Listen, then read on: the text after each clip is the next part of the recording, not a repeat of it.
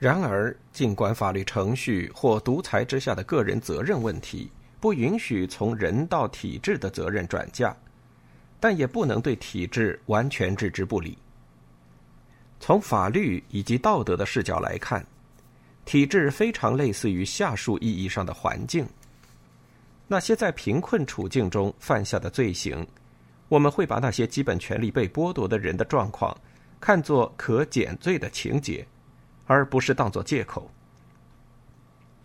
正因为如此，现在当谈到我标题中的独裁统治时，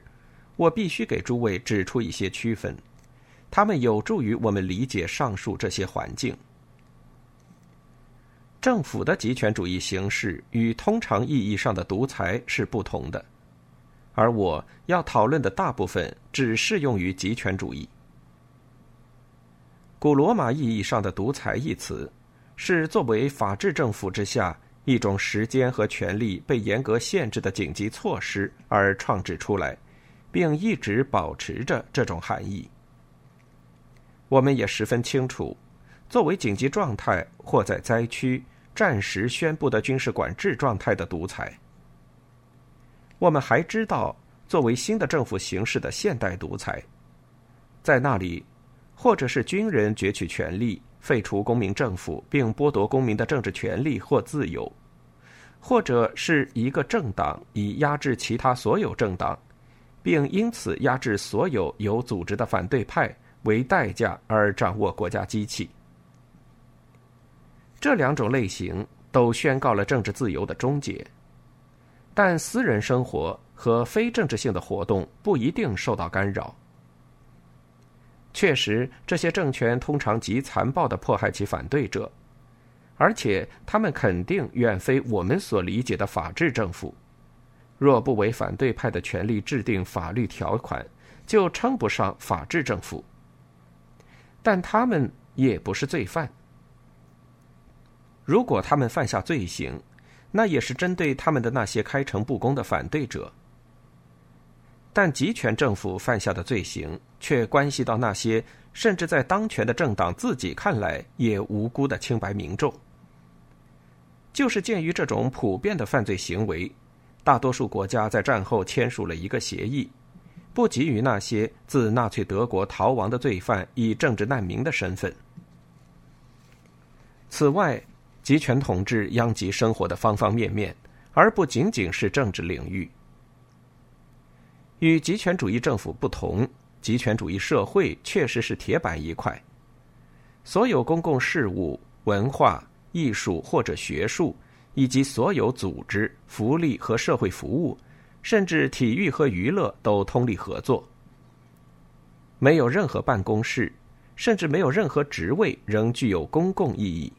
从广告公司到司法机构，从演艺界到体育记者。从小学、中学到那些本不要求千篇一律的接受准则的大学和学术团体，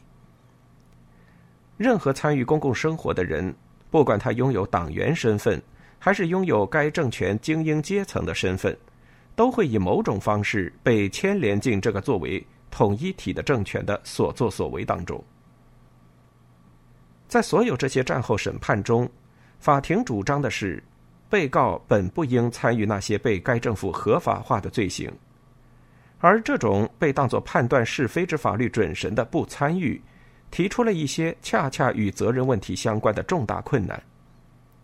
因为一个简单的道理在于，只有那些完全脱离公共生活的人，那些拒绝任何形式的政治责任的人，才能避免被罪行牵连，即避免法律与道德的责任。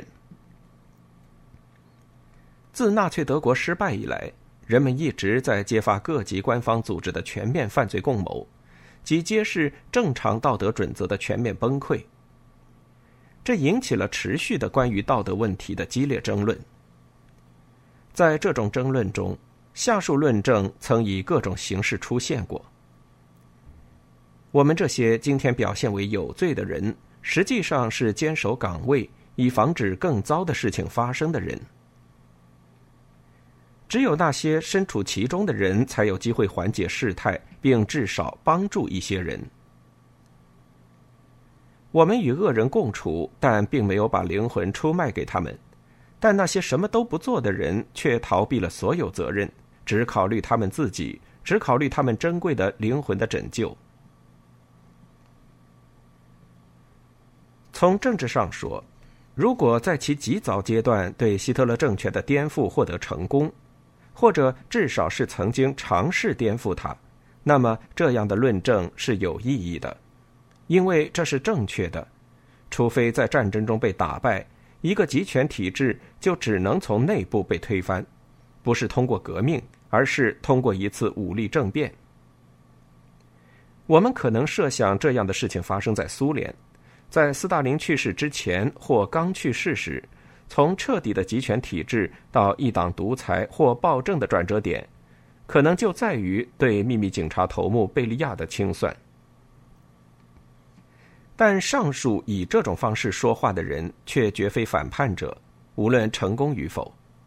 他们通常是国家公仆。如果没有他们的专业知识，不管是希特勒政权。还是其后继者阿登纳的政府都不能够延续。希特勒从继承了第二帝国公务员的魏玛共和国那里继承了他们，正如阿登纳又轻易的从纳粹手中继承了他们。这里我必须提醒诸位，与法律责任不同，个人责任或道德问题几乎从不出现在那些死心塌地的政权追随者那里。他们不感到有罪，而只是感到被击败，这几乎是必然的，除非他们改变心意并开始忏悔。然而，当清算的日子最终到来时，结果却是并不存在死心塌地的追随者，至少不存在对他们被控罪行死心塌地的追随者。所以，即使是这一简单问题，也变得混乱。麻烦在于。尽管这是一个谎言，但它却不单纯是或整个是一个谎言，因为纳粹政权在最初阶段针对那些虽不是纳粹分子，但与纳粹合作的政治上中立的人们所做的，在最后阶段也同样降临到纳粹党员甚至党卫军精英分子的头上。即便在第三帝国中，也很少有人一心一意的赞成该政权后期的罪行。尽管如此，有很多人还是十分情愿的犯下了那些罪行。而现在，他们中的每一个人，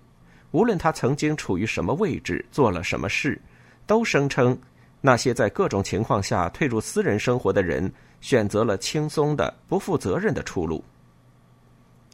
当然，除非他们利用其私人身份去掩护积极的反抗，但这种选择不足语义，因为。显然并非人人皆为圣贤，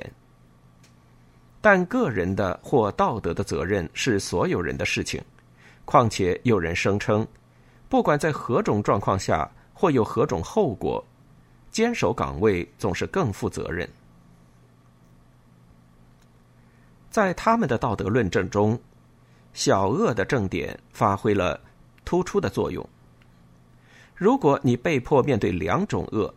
那么，这种观点认为，选择小恶是你的义务，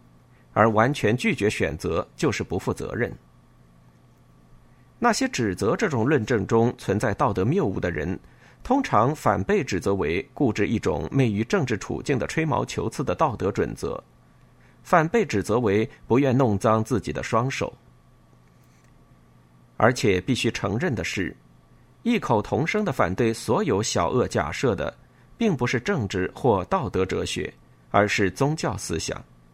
除了康德这个唯一的例外，正是为此，他经常被指责说他坚持一种死板的道德。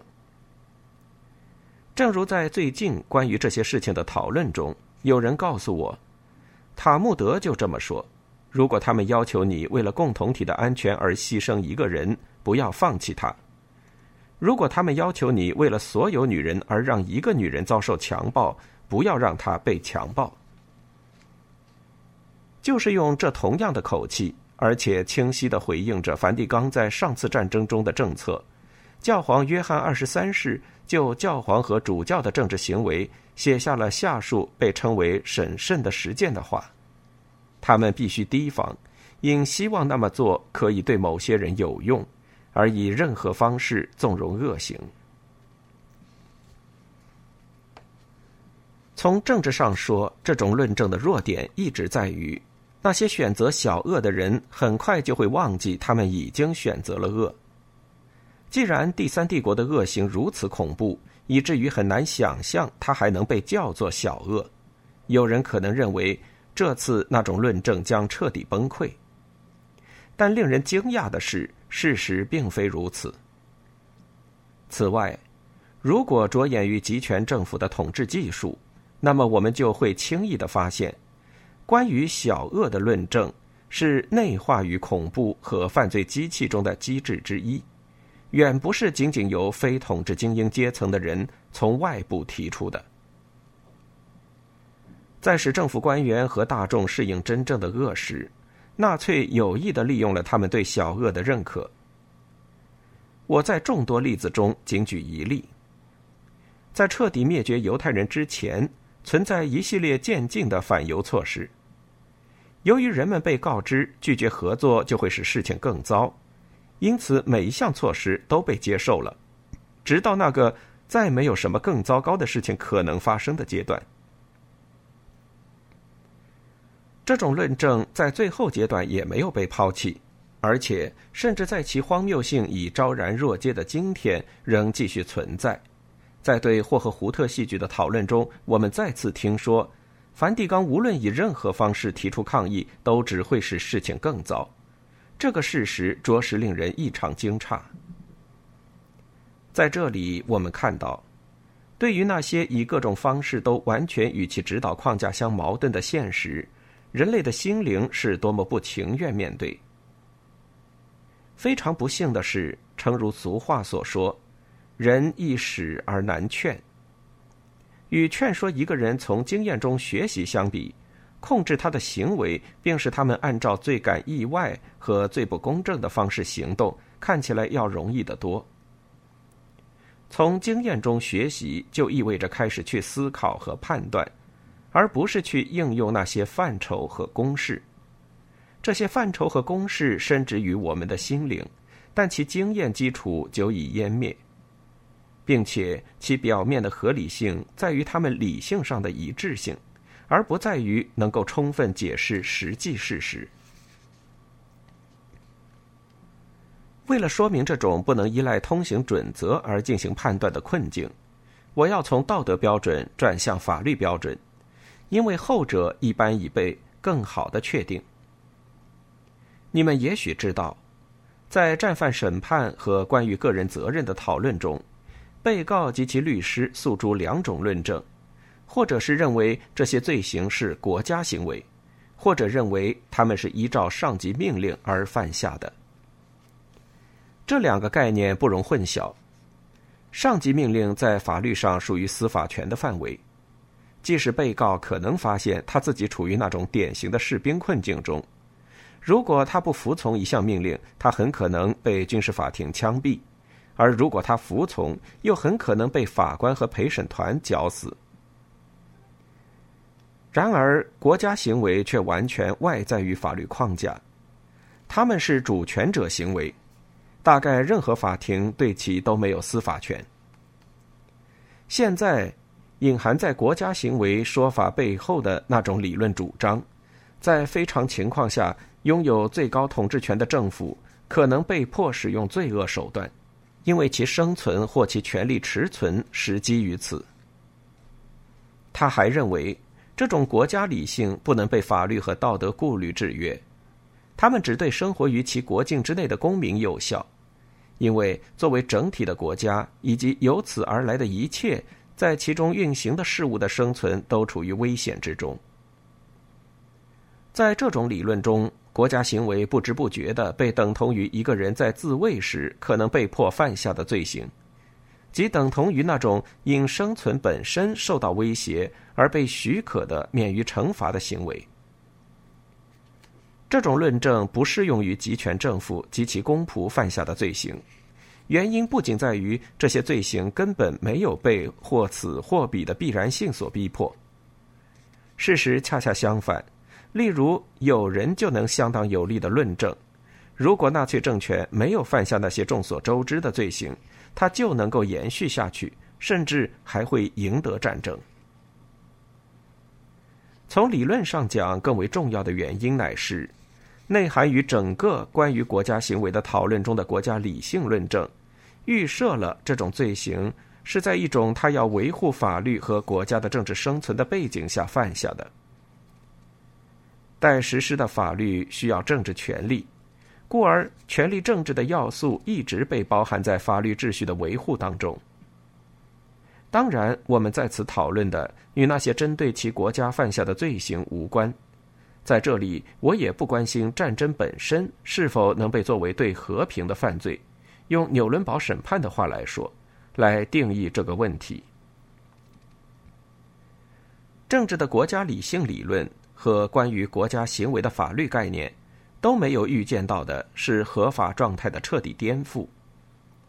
在希特勒政权的例子中，整个国家机器强制人们去做那些一般被认为是犯罪的行为。婉转的说，在那里几乎没有一个国家行为根据通常标准不是犯罪。因此，替执政党维护其秩序的，不再被认为是作为例外的犯罪行为。例如以下这类著名的罪行：墨索里尼的意大利对马提奥蒂的谋杀，或拿破仑对恩格海恩公爵的暗杀。相反，偶然的非犯罪性行为，诸如希姆莱关于停止灭绝计划的命令，反倒成了纳粹法律的例外情形，是迫于紧急必须所做的让步。让我们暂时回到集权政府与其他独裁统治的区别。正是法西斯独裁下明目张胆的罪行相对罕见，这一点把它与充分发展的集权独裁区分开来。当然，法西斯或军事独裁犯下的罪行数量，甚至远非宪政之下所能想象。在我们的语境中，关键的只在于罪行在这里依然清晰可辨的被视为例外，而且政权还不公开承认他们。同样，那种上级命令的论证和法官对他的驳斥，即上级命令根本不是犯罪行为的借口，都是不充分的。在这里，其预设同样在于，命令一般不是犯罪性的，而且因为这个，接到命令的人也被期望能够辨认一个具体命令的犯罪性质，就好比发疯的军官下令射杀其他军官时的那种情况。或者好比在虐待或滥杀战俘中的情形那样，用司法术语来说，不被服从的命令必须是明显的非法的。非法应该像黑旗那样是明显的警告性的禁止。换句话说，就那些必须决定是服从还是不服从的人来说，这种命令必须被作为例外排除出去。而麻烦就在于。集权政权之下，尤其是在希特勒政权的最后几年里，黑旗这种标志明显属于非犯罪性的命令。所以，对埃希曼这个决定要做并坚持做第三帝国守法公民的人来说，表明非法状态的那面黑旗，在一九四四年秋希姆莱下达的那些命令之上飘扬。根据这些命令，驱逐将被停止，死亡工厂的装置也要被拆毁。我这些话所依据的文本收录于以色列军事法庭的一份判决中。就是这个以色列军事法庭，而非世界上的其他大多数法庭，从希特勒德国彻底的，并且仿佛是合法的犯罪之本性的角度，意识到内在于“合法状态”这个词之中的困难。因此，下面的话就不仅仅是普通措辞，一种对合法状态的体验。深深的植根于每个人的良知之中，植根于那些不熟悉法律书籍的人们的良知中。还谈到，如果眼不瞎而心非铁打，没有腐烂的话，就能发现一种显眼的、令人焦心的不合法状态。这些说的很好，但是我担心在关键时刻，他们将是不充分的，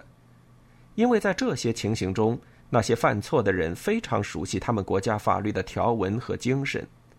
而今天，当他们被追究责任时，我们实际上要求于他们的是深深植根于他们自身之中的关于合法状态的体验。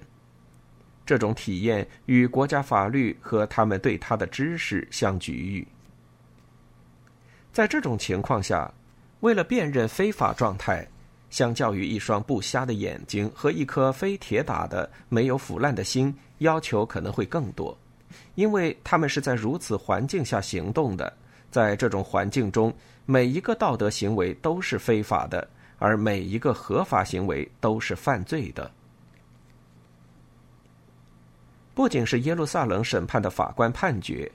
而且是所有战后审判的法官判决，都清楚的宣示了一种关于人性相当乐观的看法。这种看法预设了一种不依赖法律和公共观点的独立的人类能力。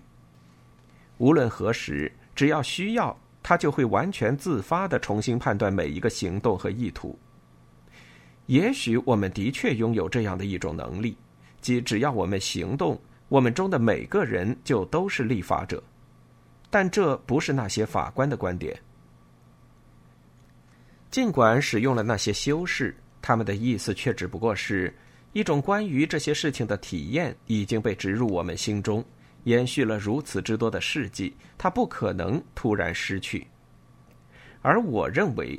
从我们拥有的证据以及下面的事实来看，上述这一看法是非常可疑的，即年复一年，非法的命令一个接着一个，所有这些命令并非混乱的要求互不相关的罪行。而是按照严格的一致性，并遵从所谓的新秩序而构建起来。这个新秩序恰恰就是他自诩的东西，不仅可怖的新颖，而且首要的是，它是一种秩序。认为我们这里讨论的只不过是这样一伙罪犯，他们会通过密谋犯下任何罪行。这种普遍的看法具有可悲的误导作用。确实，在纳粹组织的精英阶层中，有一些犯罪分子，其数目变动不居；还有更多的人则在战争中犯下暴行。然而，只是在该政权的初期，在冲锋队统治下的集中营，这些暴行才有一个政治目的：扩散惊骇气氛，并用一种无法形容的恐怖浪潮，淹没所有有组织的反抗尝试。但这些暴行并不是典型的，况且更重要的是，尽管纳粹政府太过纵容他们，但实际上并没有许可其行径。正如偷窃或者受贿没有被纳粹政府许可一样。相反，就像埃希曼一再坚持的，那些官方指令要求避免不必要的痛苦，而且在审讯埃希曼的警官向他提出。对那些正被送往注定的死亡之地的人们来说，指令中的这些话听起来有些讽刺时，他甚至不明白那警官在说什么。对于残酷，埃希曼的良知会产生反抗，但对于凶手则不会。同样有误导作用的是下面这种通行的观念：我们这里讨论的是现代虚无主义的一次爆发。如果我们在十九世纪那种一切都是许可的的意义上理解虚无主义信条的话，使良知变得不敏感的那种安心部分，就直接源自这一事实：绝非一切都被允许。因为虽然人们把发生的事情称为种族屠杀，并对数百万的受害者进行了统计。但这个事件的道德意义绝没有被领会。对整个民族的灭绝，在古代和现代殖民地也曾发生过。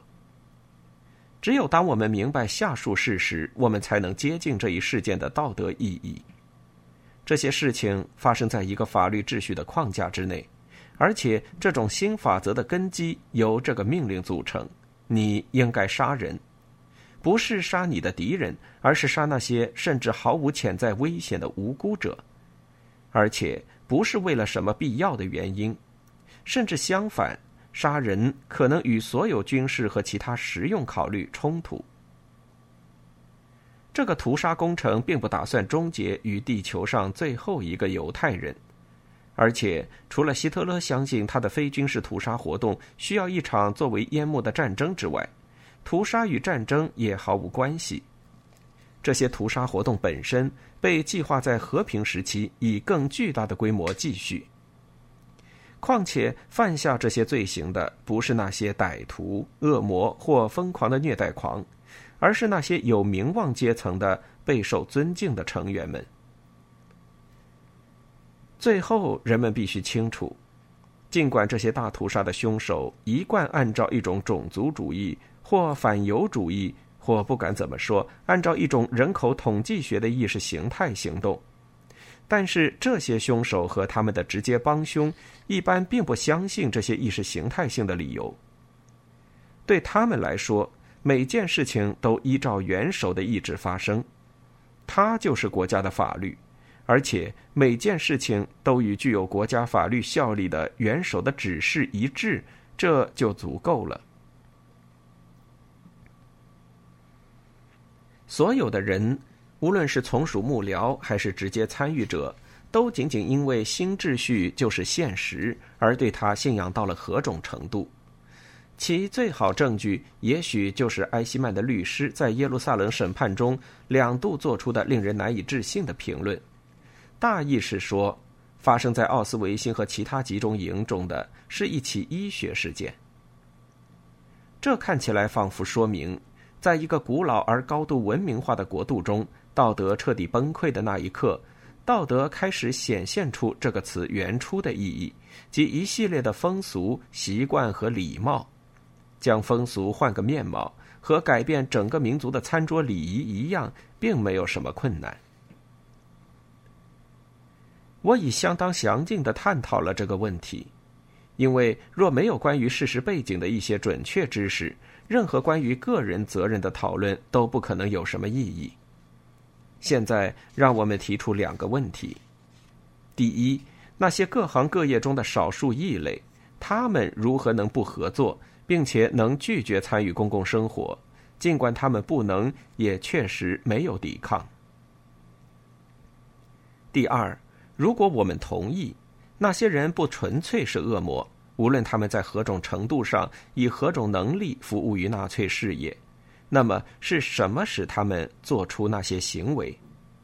在这个政权失败以及这个新秩序及其一套新的价值崩溃之后，他们依据什么样的道德根据而非法律根据为自己的行为辩护？第一个问题的答案相对简单：那些被大多数人认为是不负责的不参与者，是仅有的敢于自己做出判断的人。而他们之所以有能力这么做，不是因为他们建立了一套更好的价值体系，或者旧的是非标准仍植根于他们的灵魂和良知。相反，所有经验都告诉我们，最早屈服于纳粹体制的，恰恰是那些正派体面阶层的成员。他们在纳粹时代早期并没有被知识和道德的巨变所触动，他们简单的用这一套价值体系。替换另一套价值体系。因此，我认为，不参与者就是那些其良知不按照自动自发的方式起作用的人。这种自动自发方式，就像是当具体情况出现时，我们用一套后天习得的或天生的规则去处理它们。这些规则可以应用其上，因此每一种新经验或新形式都已被预先判断了。而我们只需要把事先已学到或拥有的无论什么东西付诸行动就行。我认为那些不参与者的判断标准与此不同。他们在问，在已犯下某种罪行之后，在何种程度上仍能够与自己和睦共处，而他们决定什么都不做要好些。并非因为这样世界就会变得好些，而只是因为只有在这种条件下，他们才能继续与自己和睦相处。故而，当他们被逼迫去参与时，他们就会选择去死。不客气地说，他们拒绝去杀人，并不因为他们仍坚称你不得杀人这一借条，而是因为他们不愿意与一个杀人犯，也就是他们自己共存。这种判断的前提，并非一种在道德问题上的高深或老练，而务宁是那种明确的要与自己相处、与自己交谈的倾向，即投入我与自己之间无声对话的倾向。自苏格拉底、柏拉图以来，我们通常把这种对话称为思。这种思，尽管位于所有哲学思想的根基之处，但它不是技术性的。并且无关乎理论问题。那些想自己思考并因此必须自己做出判断的人们，和那些不这样做的人们之间的界限，打破了社会文化或教育的所有差异。在这方面，希特勒政权时代受尊敬阶层的那种全面道德崩溃，也许会使我们明白，在这种境况下，那些珍惜价值并坚持道德规范和标准的人们是不可靠的。我们现在知道，道德规范和标准能够在一夜之间就被改变，而留存下来的就只不过是那种总要坚持点什么的习惯。在这种境况下，可靠的多的则是那些怀疑者，并非因为怀疑主义是好的或者怀疑有益，而是因为他们习惯检审事物，并且自己做出决定，而最可靠的。则是那些只确定的知道这一件事的人们，不管发生其他什么事情，只要我们活着，就必须和自己生活在一起。但是，该如何看待针对那些少数人的批评呢？他们对身边发生的事情漠然置之，因而被认为是不负责任的。我认为。我们必须承认存在那种在其中不能担负对世界责任的极端处境，因为政治责任，它首先就是政治性的。政治责任总是要以一种甚至最微小的政治权利为前提。我认为无能为力或者彻底的无权利是一个合法的理由。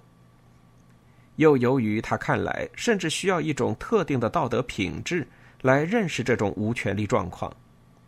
一种良好的意志和信念来直面现实，而不生活在虚幻之中，它就更为合理了。况且，甚至在令人绝望的处境下，恰恰是这种对自己的无能为力的承认，仍然体现着残留的力量和权利。当我们把注意力转到我的第二个问题时，上述最后一点可能变得更加清楚。这里针对的不仅是那些无可奈何的参与恶行的人，更是那些认为执行命令是他们的义务的人。他们的论证不同于那些参与者的论证，后者只起灵于小恶或时代精神，因此就暗中否认了判断这种人类能力，并在极少的例子中否认了集权统治中普遍存在的恐惧。从纽伦堡审判到埃希曼审判。以及最近德国的各个审判，其中的论证总是同样的：每一种组织都要求服从上级及其国家的法律，服从是政治的首要美德，没了它，任何政体都不能生存。不存在不受限制的良知自由，因为它将导致每一个有组织的共同体的灭亡。所有这一切听起来如此合理。因而要察觉其谬误，就需要一些功夫。其合理性基于这一真理。用麦迪逊的话来说，一切政府，甚至最专制的政府，甚至暴政，都基于同意。而上述谬误就在于将同意与服从等同起来。对儿童来说，需要服从的事情，在成人那里则需要征求他们的同意。如果人们谈到成人的服从，那么实际上是指他支持那个要求被服从的组织、权威或法律。由于这种谬误有一个非常古老的传统，所以它就更具毁灭性。我们在所有纯粹的政治处境中，对“服从”这个词的使用，可以回溯到政治科学的那个古老观念。自柏拉图和亚里士多德以来，这个观念就告诉我们。每一个政治体都由统治者和被统治者组成，前者发布命令，后者服从。当然，在这里我不能深究这些观念潜入我们政治思想传统的原因，但我愿意指出，就那些有关一致行动领域中人与人之间关系的看法来说，上述观念取代了更早的，我认为也更准确的观念。根据这些更早的观念，每一个由复数性的人完成的行动都可以分成两个阶段：一个领导发动的阶段。和一个多数人加入其中，从而变成一项共同事业的实现过程。在我们的语境中，全部的关键就在于这个洞见。无论一个人多么强大，没有别人的帮助，他就不能成就任何大事。无论这件事是善的还是恶的。在这里，你们得到的是关于平等的观念，它可以用于说明这种领导。他只不过是铜柴之手。